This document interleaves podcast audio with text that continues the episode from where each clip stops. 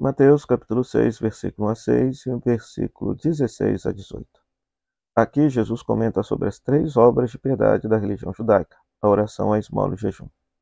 Jesus ensina que essas obras de piedade não devem ser feitas a fim de angariar fama diante da comunidade, porque a finalidade delas é vincular mais estreitamente o fiel a Deus. Pela oração, o fiel se vincula a Deus pela graça. Pela esmola, o fiel pratica a caridade. E pelo jejum, a pessoa trata, cuida dos seus vícios e daquilo que está desordenado na sua própria vida.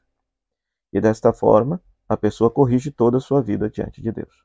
Mas isso deve ser feito não para se arvorar a ser santo ou parecer ser santo diante dos outros, pois deve ser feito apenas com a intenção de agradar a Deus.